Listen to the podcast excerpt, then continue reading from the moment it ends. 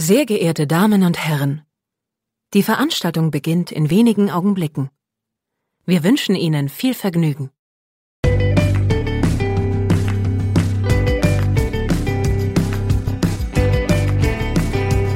Sieben Tage, sieben Songs.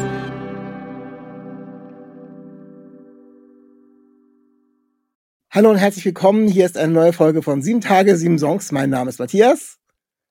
Moin, ich bin Enno. Hallo Enno, schön, dass du da bist. Ähm, wir, Sehr gern, danke für die Einladung. Wir sind heute zusammengekommen, um über dich, aber vor allem über ähm, deine neue LP zu sprechen. Ähm, der beste Verlierer heißt die und ähm, ja, bisschen über die Hintergründe, über die äh, Songs, über die Inhalte, über die Musik und natürlich ein bisschen was über dich. Du darfst jetzt mal so einen ganz kleinen Einstieg machen, kurz ähm, was zu deinem in aller Kürze zu deinem musikalischen Werdegang. Also, das heißt, äh, wie lange mach, lang machst du das und äh, so einfach? Na, tatsächlich so mit der Muttermilch. Äh, meine Mutter hat immer super gerne gesungen, beziehungsweise meine Eltern beide. Meine Mutter hat so ein bisschen früher Klavier gespielt, aber alle so hobbymäßig, äh, aber leidenschaftlich. Und äh, ich bin so mit drei zur musikalischen Früherziehung irgendwie ähm, ich habe das neulich bei Arndt Zeigler auch erzählt. Ich bin neben einem Fußballplatz aufgewachsen und durfte da nicht hin, weil meine Mutter, äh, deren Vater hat einen Fußballverein mitgegründet und die haben im Grunde nur gesoffen und dann wollte sie unbedingt verhindern, dass ich auf diesen Fußballplatz gehe und dachte, es wäre cooler oder sicherer für meine Leber, wenn ich Musik machen würde. Sie konnte ja nicht wissen, dass wir später als Berufsmusiker über den Magic Fridge verfügen. Weißt du, was der Magic Fridge ist? Ja, erklär mal. Das ist der Kühlschrank, der sich immer wieder auffüllt von ah. selbst. Also nicht bei mir zu Hause leider, aber wenn man so warten muss, dass es endlich losgeht. Du kommst halt vor Ort an, du wartest im Backstage und dann ist der Kühlschrank voll und dann gehst du auf die Bühne, machst Soundcheck, du hast vorher den Kühlschrank leer gesoffen, dann kommst du zurück in den Backstage und dann ist der wieder voll. Ich hätte auch gerne so ist einen. verrückt. Ja, das wäre, das ist, ist äh, ja, total klasse. Und ähm, wann hast du angefangen, das ernsthafter zu betreiben? Naja, ernst im Sinne von, dass ich als Kind schon traurige Musik gemacht habe. Ja, gut, das ist natürlich auch. Aber so, äh, dass ich Ambitionen hatte, tatsächlich so, sagen wir mal so, professionell gesehen habe ich quasi da angefangen, wo die anderen später aufhören und ich vielleicht das schon hinter mir habe. Ich habe im Kaufhaus angefangen. Also ich habe tatsächlich, ähm, weißt du, so Autohauseröffnung und äh, Supermärkte und Gartenhäuser, Elektrofachgeschäft und so. Immer wenn so Hochzeiten, genau, also immer wenn so Tag der offenen Tür irgendwo war oder irgendein Fest in Ostfriesland, wussten die, ey, der Enno, der kann irgendwie so Sachen nach Gehör nachspielen. Und das liegt daran, dass ich einen holländischen Klavierlehrer hatte, der mich einfach eiskalt angelogen hat, weil ich zu dem gegangen bin und sagte, ich möchte gerne Bruce Springsteen, ich möchte gerne Michael Jackson, ich möchte gerne die Prinzen spielen. Gut, letzteres hatte er dann recht, aber er sagte, das kenne ich alles nicht. Kennen wir in Holland nicht. Musst du nach Gehör nachspielen. Hat er mich eiskalt angelogen. Und jetzt kannst du nach Gehör. Und jetzt kann ich das, ja, so ein bisschen zumindest. Ja. Also für Ostfriesland hat es gereicht. Für Ostfriesland hat auch für mir gereicht, weil immerhin ist ähm, der beste Verlierer tatsächlich schon, äh, ich glaube, ein fünftes Album, ist richtig? Ja, ich meinte auch meine Bar-Piano-Fähigkeiten, ja, weil aber da trotzdem bessere Leute als mich. Aber trotzdem hast du es ja dann ähm, schon geschafft, äh, dich weiter aus Ostfriesland rauszubewegen äh, und ähm, jetzt, wie gesagt, mit dem fünften Album schon äh, an den Start zu gehen. Ähm, ich möchte den HörerInnen ganz kurz erklären, wie ich denn ich kannte deine Musik vorher schon, aber wie ich jetzt dazu gekommen bin, dich in den Podcast ja. einzuladen. Und zwar, ich habe äh, im Herbst ähm, einen wundervollen Podcast-Gast gehabt, nämlich die Lina Mali.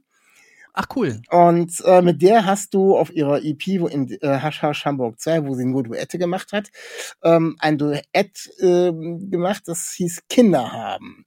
So. Ja. Und ähm, fand ich total ergreifend, auch das, was sie darüber erzählt hat. Äh, und ähm, dann habe ich gedacht, ach, das klingt aber alles sehr interessant. Ähm, jetzt kommt auch gleich der Sprung zu deiner ähm, zu deiner neuen Platte. Du hast dieses Lied äh, mit ihr im Duett in abgewandelter Form, heißt dann nur noch Kinder, ähm, eben auch auf deiner ähm, auf deiner Platte drauf. Vielleicht kannst du aus deiner Sicht erstmal was zu der abgewandelten Version sagen und zum anderen, ja, wie das so gekommen ist. Ja, es ist so gekommen, ähm, die jungen Leute, Lina ist ja ein bisschen jünger, sie ist, glaube ich, zehn Jahre jünger als ich, ähm, die hat, die machen das so, dass die einfach manchmal so Songskizzen, das würde ich nie machen, aber die setzen sich dann bei Instagram hin und singen einfach, was ihnen, was sie gerade, woran sie gerade schreiben. Und ich hätte dann immer Angst, oh Gott, na, klaut das jemand oder so. Und äh, es war dann quasi so, ich habe das gesehen und war sehr, sehr ergriffen davon, wie sie da ähm, einen Teil des Refrains sang, einfach nur, das war, glaube ich, äh, einfach nur, ich wollte immer Kinder haben, ich bin mir nicht mehr sicher. So, und ähm, das war genau in dem Moment, wo es mich gesellschaftlich so sehr berührt hat, weil es inmitten dieser Krisenvielfalt so reingeknallt hatte bei mir und habe dann einfach nur Herzchen zurückgeschickt. Wir kennen es schon lange, aber habe nur zurückgeschrieben, dass es wunderschön ist und mich sehr berührt. Und dann meinte sie, hast du Lust, dieses Lied mit mir zu Ende zu schreiben? Und da meinte ich, ja, sofort unbedingt, lass treffen. Und dann haben wir das gemacht und es war so toll und hat so, also im weitesten Sinne Spaß gemacht. So, also auch traurige Lieder an traurigen Liedern arbeiten kann Spaß machen und kann äh, was ein schönes Ereignis sein.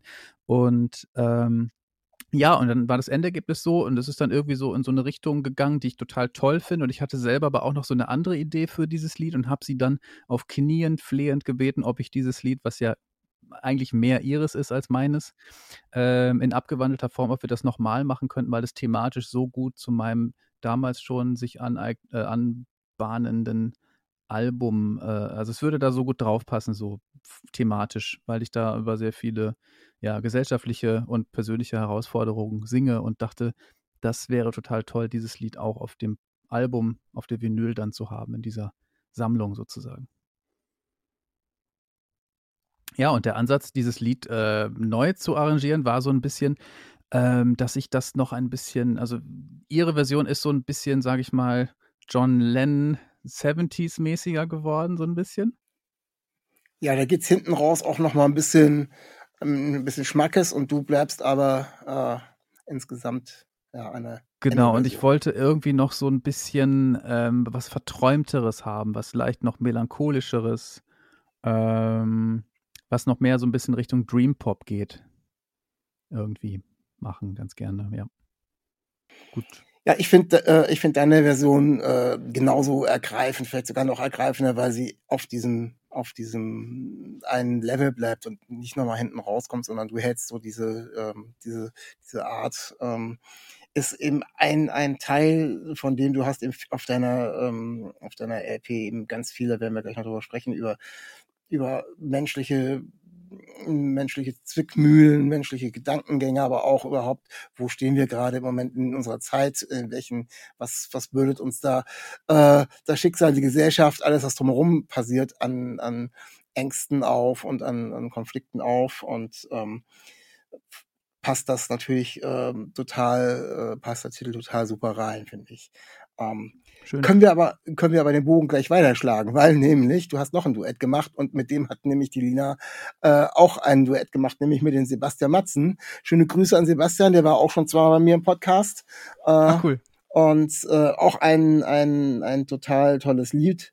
Ähm, Einfache Leute. Das ist so, äh, ich glaube, das war das zweite, was du, glaube ich, vorab oder dritte, was du vorab schon rausgehauen mhm. hast. Und ähm, gefällt mir auch total gut. Wie bist du an Sebastian gekommen? Ist ein Held meiner Kindheit. Ich meine, äh, nun ist das, das ist quasi das Pendant zu, wenn, wenn jetzt Lina ist zehn Jahre jünger als ich, ich glaube, Sebastian ist, weiß ich nicht, tue ich ihm vielleicht unten. Nee, der ist fünf Jahre älter, ne? Fünf, sechs Jahre oder so. Ja, aber ungefähr. Gefühlt, wenn man dann so Abi macht und jemand ist dann schon fünf, sechs, sieben Jahre weiter und hat schon einen Plattenvertrag gemacht, so Mucke war absolut ein Vorbild für mich. Ich habe sehr viel Matzen auf meinem Schulweg damals gehört, als ich so 16, 17 war, auf dem Fahrrad immer von äh, dem Dorf dann in die Kleinstadt gefahren auf dem Rad und dabei immer mit äh, vielleicht Vielleicht ist das der Anfang, vielleicht ist das das Ende in den Ohren vom Debütalbum. Sehr viel Fahrrad gefahren damals. Und äh, ja, wir haben uns irgendwann schon kurze Zeit danach, eigentlich so 2009 oder 10 in Bochum kennengelernt, weil wir im selben Studio parallel an äh, unseren Platten arbeiteten. Und sofort gemocht und gut verstanden. Und irgendwie dann sagte ich mal so, 13 Jahre danach kann ich mal ganz schüchtern anklopfen und fragen, ob er Bock hätte. Und er hat sofort zugesagt und hatte mega Bock. Und das war voll die schöne Zusammenarbeit, wenn auch äh, aus der Ferne. Das, tatsächlich haben wir, äh, er hat das einfach bei sich aufgenommen und ich war auch dauernd in irgendwelchen Studioräumen. Und wir haben uns tatsächlich, seitdem wir das gemacht haben, noch gar nicht in Persona gesehen.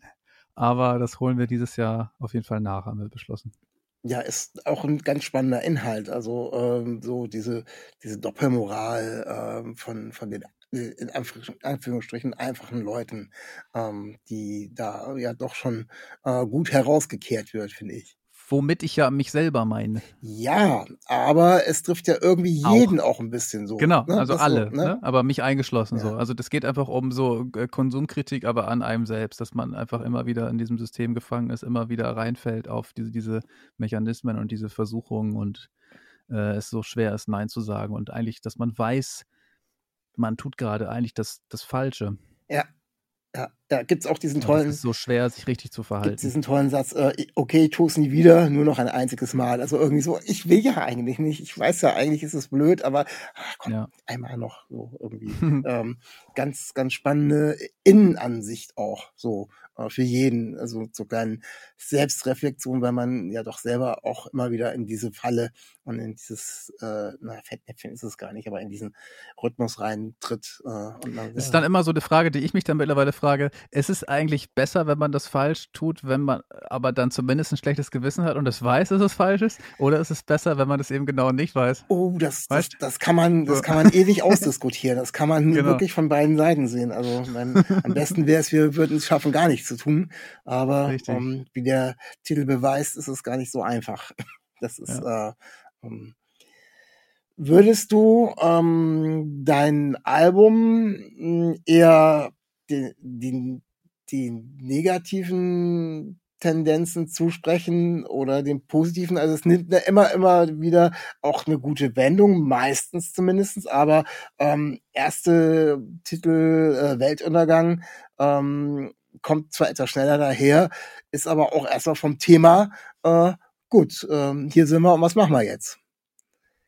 Ja, es geht so um die, äh, wie sagt man, äh, um die, äh, jetzt habe ich Wortfindungsschwierigkeiten, das habe ich auch manchmal, das liegt vielleicht daran, weil ich aus Friese bin. es geht so darum, dass halt alles gleichzeitig ist, ne? Und also genau das beschreibe ich ja in dem Lied. Also man, der, der Protagonist oder ich äh, ist gerade dabei, sich absolut zu verlieben und äh, auch das fühlt sich ja manchmal an wie so ein, wenn man jetzt schlagermäßiges, äh, schlagermäßige Metaphorik verwenden will, dann ist es so, ein, so eine Art äh, Helene Fischer-Sprech Herzbeben. Ne? Und das sorgt ja auch, da geht ja auch dann einiges drunter und drüber. Ähm, also ich würde, ich würde nicht sagen, dass es ein, ein negatives Album ist, sondern ich gehe nicht mit Scheuklappen durch die Welt, sondern ich möchte beschreiben, was ist und was gerade die, die Krisen der Zeit sind, die wir, glaube ich, die uns allen auch durchaus bewusst sind. Aber ich finde es auch wichtig, dass man sie in der Popmusik abbildet und nicht einfach nur dran vorbeischaut und sagt, ey, es ist alles super und nur Musik macht, die ablenkt und die gute Stimmung machen will und die nur Eskapismus äh, bedient. Also finde ich auch wichtig. Es ist auch wichtig, dass man abschalten kann. Aber ich habe so gedacht, irgendwie für mich sehe ich da eine Lücke oder einen Raum. Beziehungsweise ich kann auch immer nicht anders, als über die Dinge zu schreiben, die mich besorgen oder bewegen. So, da muss ich irgendwie immer reingehen und habe so das Bedürfnis, da für mich selber versuchen, eine Klarheit oder eine Position zu, zu finden im Schreiben, im Prozess des Schreibens. So, und aber insgesamt finde ich, Äh, insgesamt finde ich, dass das Album, also es war zumindest der Versuch, ich weiß aber nicht, wie es dann angenommen wird. Also es sind natürlich schwere Themen, die ich besinge. Wenn man so das zusammenfasst, dann singe ich ja über die Klimakrise, dann singe ich über äh, Perspektivlosigkeit unserer Generation bezüglich äh, Kinderwünsche und so weiter. Dann singe ich über den Krieg, ich singe über äh, Kapitalismuskritik. Äh, ich singe in zwei Songs, also in einem Song über Depressionen, im anderen über Suizidgedanken. Das sind natürlich heftige Themen, aber die Songs an sich selber haben meistens ein konstruktives Ende und wollen irgendwo hin und suchen Auswege und suchen äh, nach der Hoffnung und nach dem Licht. Ja, das wäre genau so, der. Das ist mir immer eigentlich ganz wichtig. Das wäre genau der Punkt, wo ich so ähm, dann jetzt eingestiegen wäre. Das ist eigentlich immer so, dass es dann hm, zwar die eine Seite beleuchtet, aber auch immer noch, egal wie hell oder wenig hell, ähm, die andere Seite eben immer noch so hm, noch da ist. Ähm, man kann ja auch über äh, Klimakatastrophe in einem Punk-Rock-Song sowas von abrotzen, dann ist alles schlecht. Äh, wäre dann eine andere Variante. Und da ist es dann aber so, ja, das ist alles ja. schlecht, aber ja, es ist immer so ein bisschen, so ein bisschen Hoffnung, auch wenn es manchmal sehr hoffnungslos erscheint. Und das ist natürlich, du hast es eben schon angesprochen, beim Song, der ähm, sich um Depression handelt. Und da ähm, hast du den im Ich sehe, was du nicht siehst, äh, geschrieben. Und ich finde, es ist sehr, ähm, sehr ergreifend, die Aufarbeitung und sehr, ähm, sehr direkt, eigentlich alles ausgesprochen, gar nicht so verklausuliert. Wie bist du darauf gekommen, dich mit dem Thema auseinanderzusetzen? Ja, ich bin äh, selber betroffen. Also es ist einfach autobiografisch. Ich dachte, ich schreibe mal ein Lied darüber. Ähm, es ist aber auch so, dass es, äh, ne, also es gibt ja immer manchmal irgendwie so komische Klischees von depressiven Leuten, die den ganzen Tag irgendwie unter der Bettdecke liegen oder sowas. Und das ist halt bei mir nicht der Fall. Also es ist einfach so phasenweise. Manchmal äh, habe ich da eben zu kämpfen damit. Und ähm, ja, und habe davor Songs geschrieben, wo ich das schon mal angedeutet habe. Ähm, aber nie so direkt, dass es dabei vielleicht auch um mich selber gehen könnte und dachte, äh, dass ich das jetzt mal tue, weil mir umgekehrt ähm, gab es eben Beiträge oder Bücher oder Erfahrungsberichte von Menschen aus der Öffentlichkeit, die sich auch eben geäußert haben dazu, die auch gesagt haben, dass sie darunter leiden, ähm, was mir wiederum geholfen hat, meine eigene Depression ernster zu nehmen und sie nicht so beiseite zu schieben, so nach dem Motto, dass, ja, ich bin ja Künstler, ich bin Melancholiker, das gehört schon irgendwie dazu und äh, das ist halt so eine Berufskrankheit und vielleicht ist es das, weiß ich nicht, was erst war, aber äh, trotzdem ist es kein Grund, sich damit nicht auseinanderzusetzen und nicht äh, zu versuchen, das zu behandeln und da äh, konstruktiv zu sein und das verbessern zu wollen. Ja, weil man läuft ja auch nicht mit einem gebrochenen Bein rum, sondern man äh, versucht ja da auch eine Heilung zu finden. Und das ist eben dann, erstmal natürlich wollte ich künstlerisch da reingehen, aber andererseits äh, war das auch dadurch, dass ich künstlerisch da reingehe und jetzt immer wieder darauf angesprochen werde, weiß ich dann eben auch, okay, ich konfrontiere oder ich werde jederzeit mit diesem Thema konfrontiert, beruflich, so dass ich dann auch privat da mehr mit zu tun habe. Und das war für mich selber so, so die Lösung, um das für mich selber ernster zu nehmen. So. Klingt absurd, aber äh, Nein, aber halt ich so. kann das, ich kann das schon nachvollziehen. Also zum einen bin ich auch betroffen, was das betrifft, eben mhm. auch ähnlich wie bei dir. Ähm, so phasenweise. Ähm, aber ich habe eben in den letzten anderthalb Jahren, wo ich viele Interviews geführt habe, ist tatsächlich ähm, das, was du, was man früher als Musikerkrankheit, ja, ja, das ist, nämlich, das ist, die sind eben sehr melancholisch, wenn sie sich damit auseinandersetzen. Aber es gibt eben wirklich viele, hm, die denen so geht, aber die jetzt auch anfangen, sich damit auseinanderzusetzen. Also ich habe das schon mehrfach jetzt auch äh, hier bei mir im Podcast, im Interview als zum Thema gehabt und finde mhm. es auch wichtig, das so offen zu machen. Weil, wie gesagt, du hast es gerade mit dem Vergleich, man geht ja beim gebrochenen Bein, geht man ja auch zum Arzt. Ähm, die eben, meisten. Ja, okay. Wir, wir, gehen mal, wir gehen mal davon aus. Aber ähm, Zombies nicht so. Ja, du, du hast, du hast. Aber es ist nicht so mein Vorbild, Zombie zu sein. Also äh, ich glaube, wenn man irgendwann seine Depressionen nicht behandelt, dann läuft man tatsächlich irgendwann so rum wie ein Zombie, wenn man noch Glück hat. Ne? Also deswegen ist es doch schon. Ja, das ist, ja. das ist ja Depression ist ein eines Wort. Ich finde den englischen Begriff Mental Health finde ich viel hm? besser, weil der um, der, der umfasst ein äh, für mich nicht ganz vorgefertigtes Spektrum wo so viele Sachen mit einfließen. Und Depression ja. ist bei uns immer gleich so ein Stempel drauf. Deswegen mhm. kann ich tatsächlich mit diesem Mental Health äh, sogar noch eher umgehen. Also um mhm. da so diese Decke. Aber ich finde es wichtig, äh, du hast es jetzt in dem Song sehr klar getan, hast du eben auch gesagt, nicht so verklausuliert. Ähm, hast aber dann tatsächlich einen, einen Song noch gebracht, ähm, der, den du auch vorab schon rausgebracht hast, ähm, heute nicht. Und da der hat mich ja so dann richtig äh, geflasht. Also im, ja, im positiven wie im negativen Sinn. Also da geht's mhm. tatsächlich dann eher schon so ein bisschen, ja, nicht Depressionen, ja, Depressionen haben ist das eine, aber dann damit auch umzugehen und wirklich so dieses Gefühl so, ja, springe ich, springe ich nicht oder es kann ja auch was anderes als springen sein. Also so, also äh, wie ja. schwer fällt mir das jetzt alles und ähm, äh, das ist aber so ein typischer Song wie von dem, wie ich vorhin gesagt habe. Und zum Ende kommt aber, oder die Botschaft, egal wie schwer es ist, äh, ist dann trotzdem eben heute nicht. Ja, in, in, dem Moment, wo man, wo man, das war mir halt, äh, war ein sehr wichtiger Satz für mich, dieses heute nicht, weil in dem Moment, wo man sagt, heute nicht, gewinnt man ja heute ein ganzes Leben. Ja. Und äh, das ist bei mir halt auch insofern autobiografisch, dass ich in meiner Jugend eine Phase hatte, in der es mir überhaupt nicht gut ging und in der ich eben solche Gedanken hatte. Und ähm, ja, und an äh, einem Punkt war, wo ich absolut nicht mehr weiter wusste. Und von diesem Moment singe ich in dem Lied. So, und ähm, das habe ich jahr, jahrelang unter den Teppich gekehrt und absolut verdrängt und wollte es nicht mehr wahrhaben und habe das einigen wenigen Menschen in meinem Umfeld so erzählt, so, aber auch nur ganz, ganz wenigen Menschen.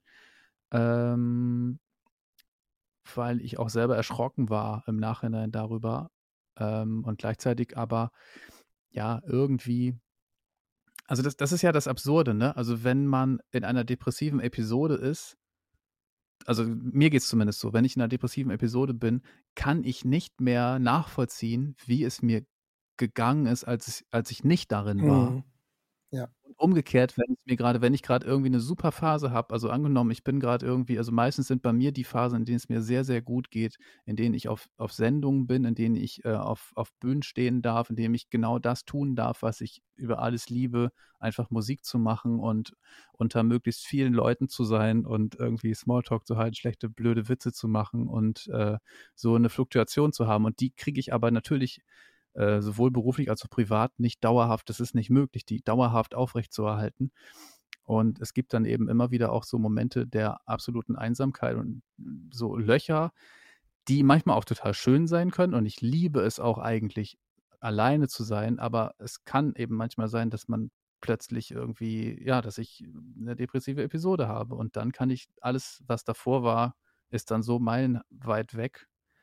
Ähm, ja, dass es, dass es dann nicht mehr nachzuvollziehen ist, dass ich mir vorstellen kann, dass es mir mal so gut ging oder sowas. So, als wäre das irgendwie, als hätte ich das nur geträumt.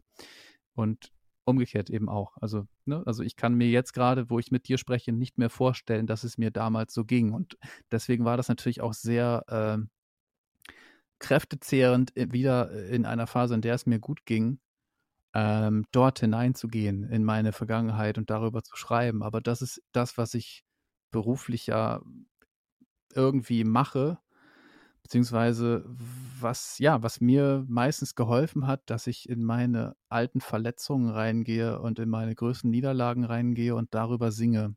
Und darum habe ich auch so für mich äh, irgendwann so festgestellt, dass das so ein bisschen, jetzt nicht im kommerziellen Sinne, aber für mich persönlich, um daran zu wachsen, mein Erfolgsrezept ist, dass ich äh, diese Niederlagen und diese Momente des Verlierens nicht beiseite schiebe, sondern da genau reingehe und mich damit auseinandersetze. Und darum kam ich dann so rüber auch auf den Albumtitel, dass ich sagte, weil ich diese Sachen erlebt habe und an so einem Tag ein ganzes Leben gewonnen habe, bin ich oder will ich der beste Verlierer sein. So.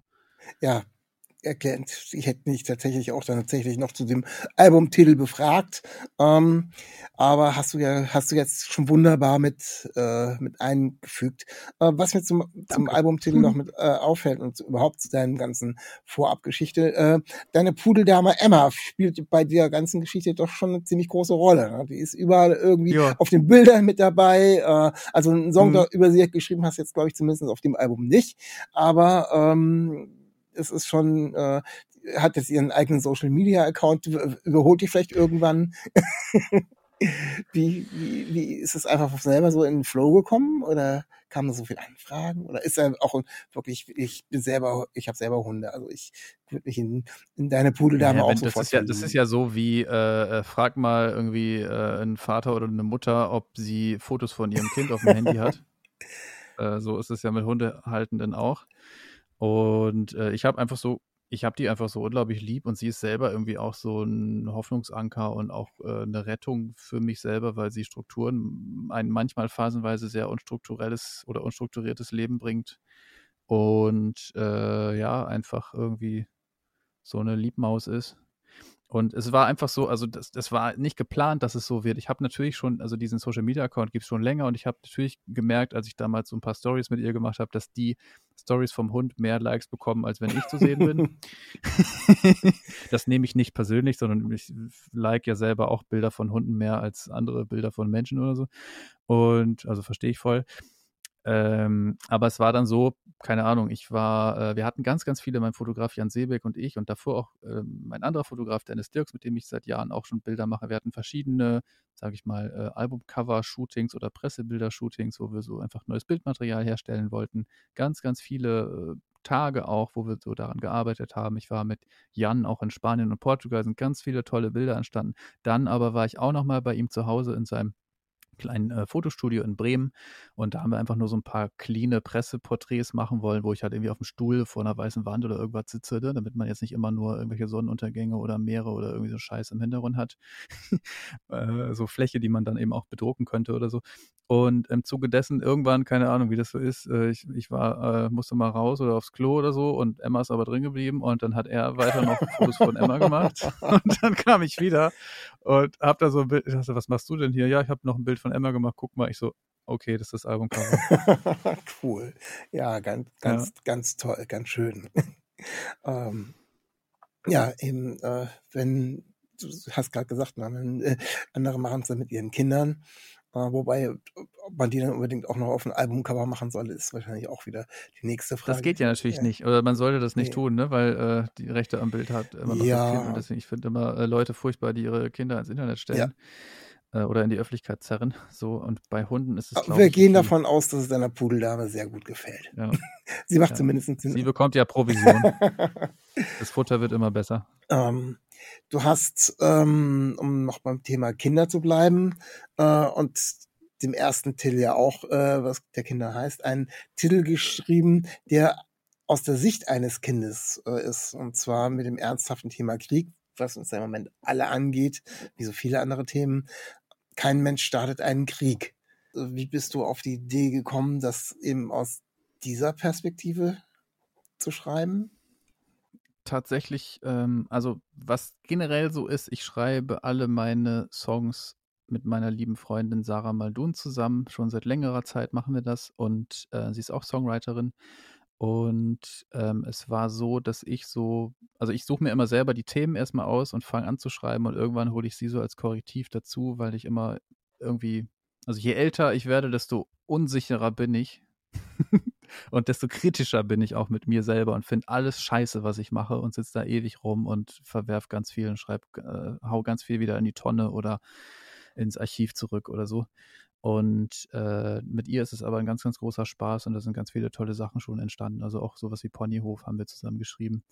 Ähm, ja, und das war so, dieses Thema, wie, wie so viele oder wie uns alle, hat es eben sehr bewegt. Das war, als der Ukraine-Krieg losging, habe ich gedacht, ich möchte darüber, auch wenn es so sehr nervt, aber es, mich nervt es eben so sehr, ich möchte darüber ein Lied schreiben weil ich es gerade nicht aushalte. Und ähm, ich hatte dann so diesen Satz, dass eigentlich kein Mensch einen Krieg starten würde. Und dann dachte ich so, ja, und hatte das mit dieser, wenn jede Hand eine andere hält, macht keine, dass eine Bombe fällt. Mhm. Ähm, und dann dachte ich eben so, ja, das ist aber ein ganz schön naiver Satz. Das funktioniert natürlich so in dieser Welt irgendwie nicht, leider. Und äh, so kam es eben, dass ich dann dachte, ja, das muss natürlich ein Kind sagen. Und dann haben wir so diese Geschichte gesponnen von dem Jungen, der in der Klasse sitzt und plötzlich eine neue Mitschülerin hat und sich nicht, also sie mag, aber sie überhaupt nicht versteht und sowieso alles gar nicht versteht, was da los ist und wovon sie da erzählt oder was er da so alles hören muss. Und äh, ja, ich glaube, das ist auch das Wichtigste, glaube ich, was man so perspektivisch tun kann, dass man äh, die Hauptleidenden dieser Konflikte in den Mittelpunkt stellt, nämlich die Kinder. Also das heißt nicht, dass andere Menschen weniger leiden, aber ich meine so damit, die, die haben halt, die, denen steht die größte Zeit bevor und denen wird einfach alles genommen. Und äh, so viele Jahre werden diesen Menschen genommen. Und wir hatten vielleicht schon viele schöne Jahre und aber Kinder, die gerade irgendwo im Krieg sind und flüchten müssen, haben überhaupt nichts damit zu tun und sind so dermaßen. Das, also in der Ukraine sind alle unschuldig, aber ähm, ja, in dem Fall Kinder also mehr unschuldig kann man ja gar nicht sein als ein Kind. Und es ist auch egal, um welches Krieg es da geht. Kein Kind hat es verdient, egal welcher Krieg das ist, kein Kind hat es verdient, irgendwo von seinem Zuhause weggebombt zu werden. Und alle Kinder sollten geschützt werden. So. Ja, und das ist, glaube ich, auch wirklich äh, die Herangehensweise mit dieser naiven Sicht der Kinder. Ähm, das, das kann man auch, äh, könnte man wirklich fast auf jedes Thema anwenden, um uns selber mal ähm, wieder auf so ein, so Level runterzubrechen, um das mal, ja, äh, aus der Sicht zu sehen, was da jetzt oder was bedeutet das sowohl auch der Klimawandel. Äh, irgendwann sind wir raus und kriegen vielleicht nur noch die Hälfte vom Klimawandel mit.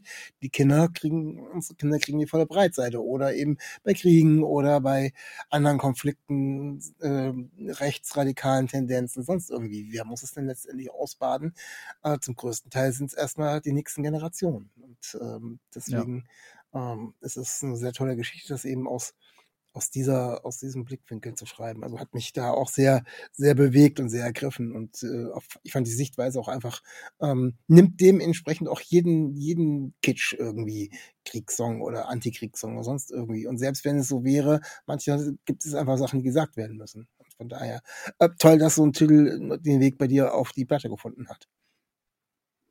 Ja, war irgendwie auch selbstverständlich für mich, dass er da irgendwie drauf muss. So, ähm, weil es nun mal eine ja eine Platte ist, die sich mit gesellschaftlichen und persönlichen Krisen oder dem Umgang mit Krisen generell so Jetzt habe ich den Anfangssatz vergessen. Passt schon. Ich weiß jetzt nicht, was das richtige Endverb ja. ist, aber ihr wisst, was ja. ich meine.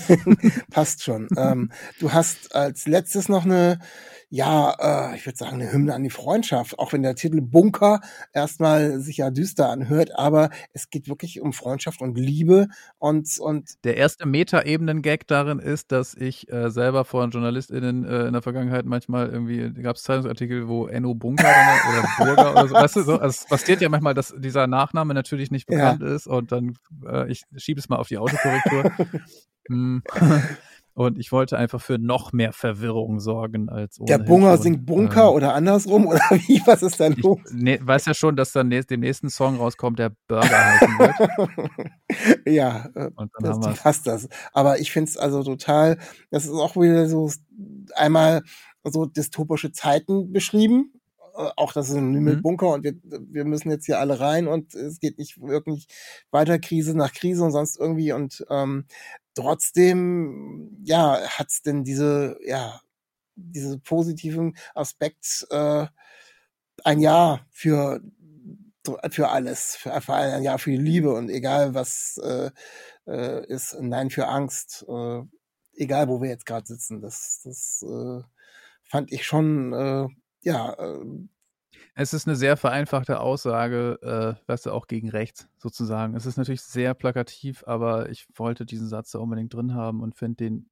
sehr wichtig und auch eigentlich absolut richtig. In, ob es jetzt eine gesellschaftliche oder eine private Lebenseinstellung ist, ist es absolut, glaube ich, immer die richtige Einstellung und kann ein Mantra sein, glaube ich, so für Entscheidungen, die man zu treffen hat. Also auch sagen wir mal, es geht ja auch äh, in dem Song davor, Weltuntergang, geht es ja um die Liebe und sich trauen und zu versuchen und keine Angst zu haben, auch wenn man Angst hat, äh, versuchen trotzdem die Konfrontation oder die, die Nähe zu suchen und notfalls auch die Abfuhr sozusagen. Und, äh, und das ist ja das, das Schönste, was es geben kann, wenn Kunst irgendwie dazu führt, dass ein Mensch einem anderen sagt, dass er ihn sehr gerne mag oder sogar liebt. Ähm, also wenn das passieren sollte, freue ich mich wahnsinnig, weil das ja das Schönste ist, was es gibt. Und auch wenn man dann äh, eine Rückmeldung bekommt, dass sie nicht erwidert werden kann in der Intensität, ist es trotzdem schön, dass man es dem Menschen gesagt hat. Glaube ich, ist so meine Überzeugung. Deswegen sage ich das eigentlich immer ganz gerne. Ja, hast du auch vollkommen recht. Also ähm, kann ich dir nur zustimmen. Und ähm, in dem Song ist es, äh, der zeigt eben nochmal auch das auf, was eben in eigentlich fast allen Songs eben da auch drin ist, eben diese, diese Zweischneidigkeit, ne? Die, das, das, das, die Angst und das Schlimme, was passiert, aber auch die Hoffnung, ähm, und die, den Mut dazu, eben das auch eben anders anzugehen. Also immer so diese Spanne von, von beiden. Also kein, kein Song ist extrem auf Hoffnung, kein Song ist extrem auf es geht gar nicht mehr, sondern es, es, spiegelt genau wie in den anderen Songs diese ganze Geschichte wieder. Äh, so, ja, Dualität oder wie auch immer man das da bezeichnen mag. Ja, ja. Ja, war mir irgendwie ein wichtiger Ansatz. Ich meine, meine Mucke läuft ja sowieso nicht im Radio. Das habe ich jetzt irgendwie, ich habe davor, glaube ich, auch schon mal ein paar Songs gehabt, die da durchaus hätten stattfinden können. Und äh, wenn man das aber weiß, dass halt die deutsche Kulturlandschaft so dermaßen beschissen kaputt ist, ähm, dass halt sämtliche Radiostationen, ich glaube 2000, was war das, 22, es gab in den Top 100 Airplay-Charts, gab es zwei deutschsprachige Songs. Mir geht es überhaupt nicht um eine Deutschquote, finde ich auch Quatsch, aber es gab zwei äh, deutschsprachige Songs, die im Radio überhaupt noch liefen. Ähm, das waren, äh, also die ich auch beide super finde, Peter Fox mit äh, Zukunft Pink und es war Nina Chuba mit äh, Whiteberry Relay, was tolle Lieder sind. Ähm, aber ich finde, so eigentlich dafür, dass wir ein Land sind mit, mit über 80 Millionen Einwohnenden und dann äh, irgendwie gibt es eine Radiolandschaft, die die ganze Zeit nur Musik dudelt, als wäre das irgendwie ein Fitnessstudio. Das verstehe ich einfach nicht. Das finde ich, also man könnte die Leute auch ein bisschen mehr fordern und da ein paar Inhalte bringen und auch über die alten deutschsprachigen Hits hinaus auch mal neue Sachen bringen. Das, das ist aber, da rede ich mir den Mund seit über zehn Jahren fusselig. Das habe ich schon in, äh, vor zehn Jahren in einem Lied namens Am Ende des Tunnels mal sehr frustriert besungen, dass ich das nicht nachvollziehen kann und nicht verstehe. Aber weil es gibt so viele tolle Musik, die aus Deutschland kommt. Ne? Es gibt äh, also sowohl super tolle englischsprachige Musik, es gibt Maria Basel, es gibt Cat, es gibt äh, boah, ich, es, äh, Philin Sonny, es gibt Brockhoff und sowas. Das sollte alles unbedingt im Radio gespielt werden. Und es gibt aber auch so viele gute deutschsprachige Sachen, die gerade neu sind und die da regelmäßig laufen können, was alles eigentlich Welthits sind. Äh, nimm dir, weiß ich nicht, nimm Edwin Rosen, nimm, pff, keine Ahnung, ey Jeremias und so. Es, es sind ja alles total tolle Poplieder und trotzdem, äh, das findet halt nur irgendwie in der Subkultur statt. Und äh, diese ganzen komischen Hitradiosender spielen entweder die ganzen alten Sachen oder trauen sich nicht irgendwas Neues, also außerhalb von Berlins. Ne? Ich meine jetzt hier, wir haben hier Flux und Radio 1 und irgendwelche Sender und so, aber ich komme ja aus Ostfriesland, aus Niedersachsen. Ja, da kriegst du nicht Wenn du die Radiolandschaft anguckst, da ist einfach, es ist so zum Kotzen. Ich krieg da, sorry, dass ich jetzt so wütend werde, aber es ist so, so schade. Und deswegen habe ich so für mich gedacht, okay, also das ist dann das Gute daran, ich muss gar nicht erst versuchen, zweidimensionale Musik zu machen, äh, weil die macht man ja vielleicht, wenn überhaupt, dann nur für solche Dinge. Sondern ich kann auch, also ich habe ein Publikum, was total toll ist, ich liebe das und die checken auch, äh, die, die, also es ist ja nun mal so, es ist nicht immer nur eine Sache gleichzeitig, es sind halt ganz viele Sachen gleichzeitig und dann kann man auch in einem Lied, glaube ich, von zwei Seiten aus ein Thema oder äh, von, von einer Seite aus zwei Themen gleichzeitig beleuchten, wenn ich das in Weltuntergang und Bunker eben mache. Also so Klimakrise, Liebe, Freundschaft, alles irgendwie ist, es ist ja eben so, es ist gerade alles parallel, alle Krisen sind da und trotzdem sind aber auch diese Freundschaft und Liebe und die Hoffnung und es ist alles gerade da, zeitgleich. Und das finde ich ist total geil, wenn das in der Kunst auch zeitgleich passiert, so wie ich es auch geil finde, wenn sowas in einem tollen Kinofilm zeitgleich passiert und nicht nur so monothematisch immer so um eine Sache geht. Ich finde, der beste, einer der besten Kinofilme der letzten die ich in den letzten 30 Jahren, also dann vor 20 Jahren gesehen habe, war Million Dollar Baby. Mhm.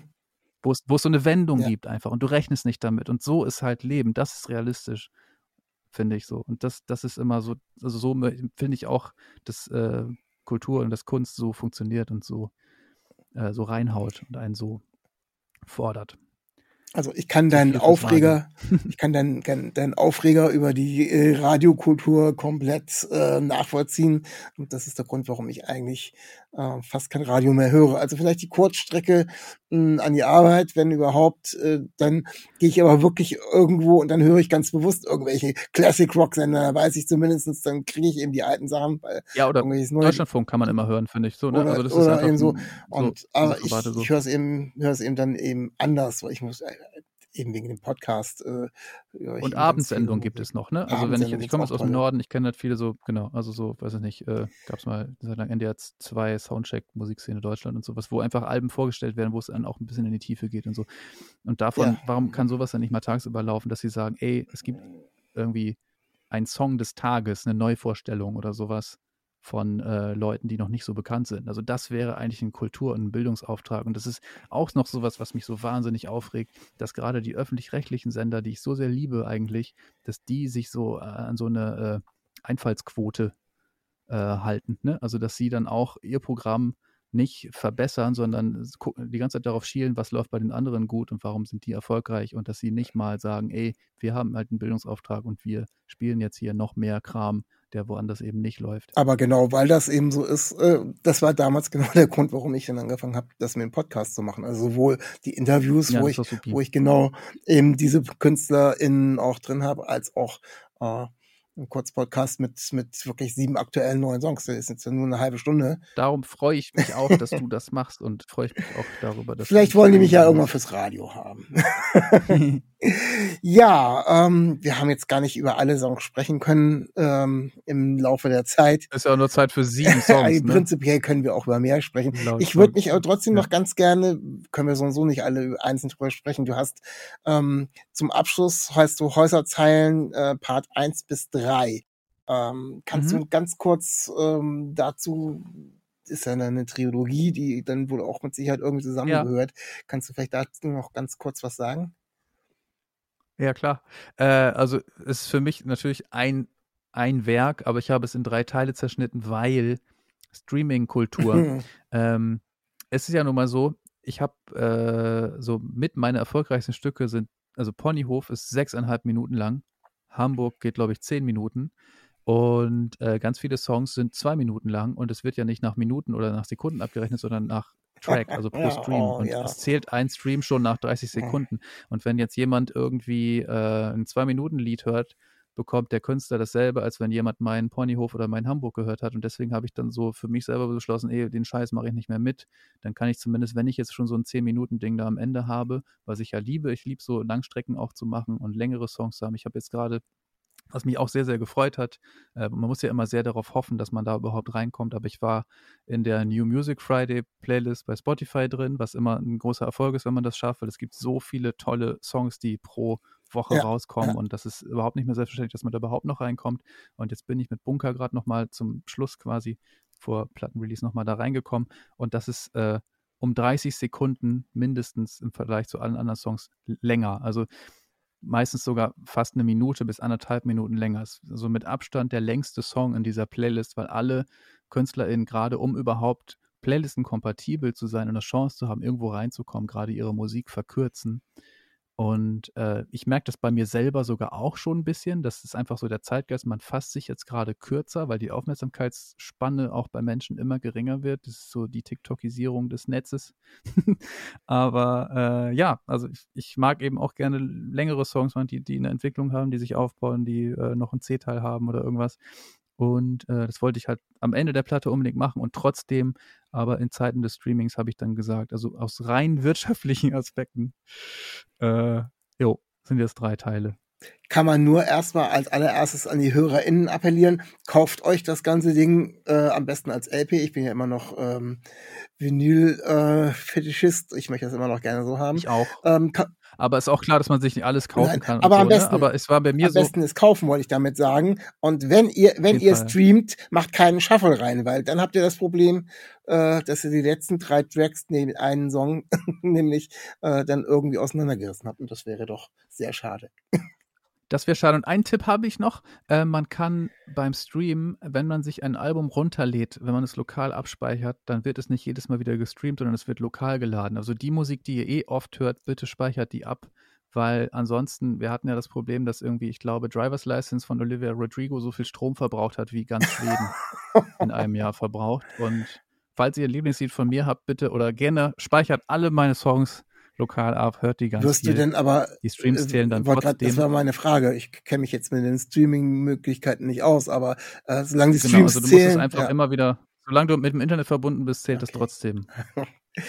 ganz spannende Geschichte, ja, über Streaming und Spotify so und so könnte man äh, Sendungen füllen. Wollen wir nicht. Wir sind jetzt hier auch tatsächlich äh, zum Ende schon gekommen. Ich bedanke mich recht herzlich, dass du so viel Input gegeben hast, dass du so viel über deine Sehr Songs gerne. der neuen Platte ähm, erzählt hast. Kann ich ja nur, wenn du auch so schöne Fragen Ja, stellst. aber äh, kann ich auch nur, wenn die Songs so gut sind und wenn du, wenn der Gegenüber mitspielt. Also von daher könnte es auch alles viel kürzer sein. Nein, ich freue mich. Ich hätte aber ja auch eine beschissene Platte machen können und trotzdem kann man sich gut auch darüber Das unterhalten. geht auch. Also ist ja Warum auch- war das so schlecht? Wir, wir kramen jetzt vielleicht schlechtesten Song raus. Welcher war? Genau. Nein, das lassen, das Ja. lassen wir. Ich wünsche dir viel Spaß, äh, auch das Ganze dann irgendwie live zu performen. Und äh, ich hoffe Danke. mal, dass du irgendwie so, ich bin Richtung Bremen, äh, dass du in die Richtung irgendwann kommst, dann würde ich dich gern auch mal mir das Ganze dann live anhören. Ja klar, ich spiele äh, im alten Schlachthof in Bremen und sowieso generell, wir sind äh, komplett auf Tour, ganz im März, äh, 17 Shows in Österreich, Deutschland. Ja, Schweiz. also, liebe HörerInnen, Und, äh, angucken. Ich freue mich, wenn ihr rumkommt. Mit Band ist eine große Produktion, wird Ach. sehr teuer alles, aber es wird sehr geil. Ich freue mich. Also, dir alles Gute, äh, viel Spaß mit dem, was da jetzt demnächst alles kommt. Und vielen Dank, dass du das Ganze mitgemacht hast. Und den HörerInnen bleibt mir nichts anderes zu sagen als bleibt gesund und auf Wiederhören. Juhu, liebe Grüße. Stay real, stay tuned. Auf Wiedersehen. Dir hat dieser Podcast gefallen? Dann klicke jetzt auf Abonnieren und empfehle ihn weiter. Bleib immer auf dem Laufenden und folge uns bei Twitter, Instagram und Facebook. Mehr Podcasts aus der weiten Welt der Musik findest du auf meinmusikpodcast.de.